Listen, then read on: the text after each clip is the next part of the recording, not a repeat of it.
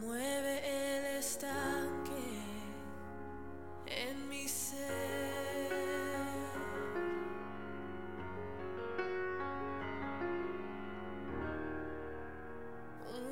Dios te bendiga nuevamente tu hermano Alexander con otro mensaje de exhortación y edificación a tu vida. En el día de hoy quiero hablarte sobre la duda.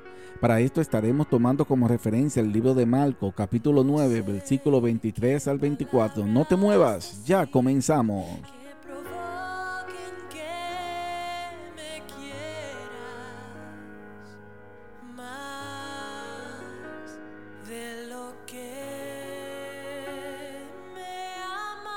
Marcos 9, versículo 23 al 24 dice, Jesús le dijo, si puedes creer, al que cree todo le es posible.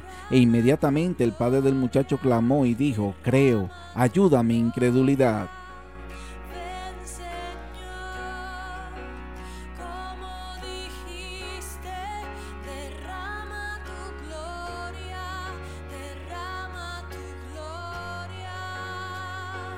Todos tenemos momentos de duda en nuestra relación con Dios y hay varias razones por las que se producen las dudas en nosotros.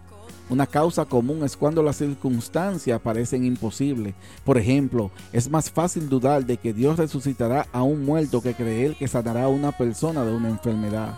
Es más fácil dudar de que Dios no te contestará en la oración de esta noche a tener la convicción de que hoy cuando estés orando, Él te va a contestar. Por esa razón, cuando experimentamos oraciones sin respuesta, cuando nuestras oraciones se quedan sin respuesta por mucho tiempo o cuando son claramente negadas, se hace más fácil dudar de que Dios te escucha. Lo peor es que una vez que empezamos a dudar, comienza a crecer un problema más grande.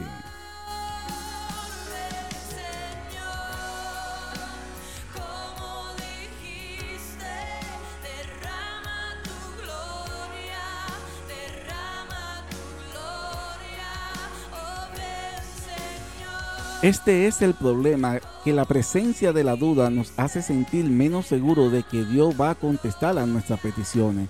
Esto sigue empeorando hasta el punto donde empezamos a dudar si somos verdaderamente cristianos, empezamos a dudar si somos hijos e hijas verdaderamente redimidos por Dios, comenzamos a ser ministrados con pensamientos como estos. He hecho tanto daño en el pasado que no soy merecedor que Él me escuche y me conteste. Aún ofendo a Dios algunas veces y por esta razón Dios no me escucha ni me contesta.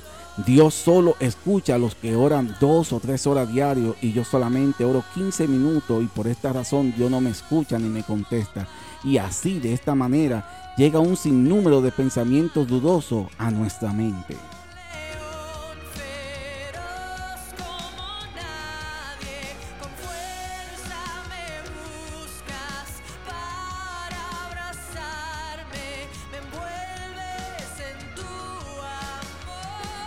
¿Qué debemos hacer cuando estamos plagados de duda contra Dios?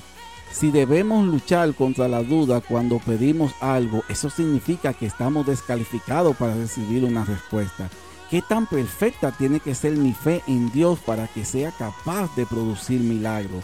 Para contestar a esta pregunta, leamos el libro de Marcos 9, 20 al 25. Dice, y se lo trajeron, y cuando el Espíritu vio a Jesús, sacudió con violencia al muchacho, quien cayendo en tierra se revolcaba echando espumarajo.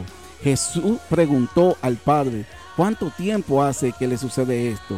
Y él dijo, desde niño, y muchas veces le echa en el fuego y en el agua para matarle. Pero si puedes hacer algo, ten misericordia de nosotros y ayúdanos. Jesús le dijo, si puedes creer, al que cree todo le es posible. E inmediatamente el padre del muchacho clamó y dijo, creo, ayuda mi incredulidad. Y cuando Jesús vio que la multitud se agolpaba, reprendió al espíritu inmundo, diciendo al espíritu mudo y sordo, yo te mando, sal de él y no entre más en él.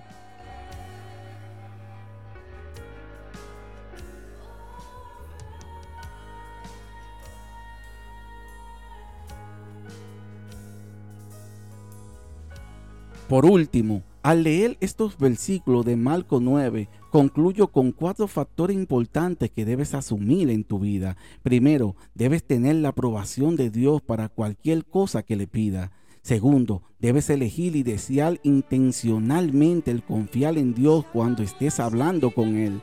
Tercero, debes buscar la ayuda de Dios para superar las dudas contra Él. Cuarto, debes esperar el tiempo de Dios cuando le pidas. Así que cuando estés lleno de dudas, recuerda, primero, elige intencionadamente creer en Dios. Segundo, esfuérzate por desear creer en Dios. Y tercero, pídele a Dios que te ayude a creer en el tiempo perfecto y de acuerdo con su voluntad. Y Dios te responderá. Hasta aquí esta enseñanza del día de hoy. Estuvimos hablando brevemente sobre la duda. Te invitamos a que nos siga y activar la campanita para que seas alertado cada vez que se publique una nueva reflexión en nuestro canal. Esperamos que esta enseñanza haya sido de edificación a tu vida. No olvides compartirlo para que otros sean bendecidos y edificados al igual que tú. Dios te bendiga.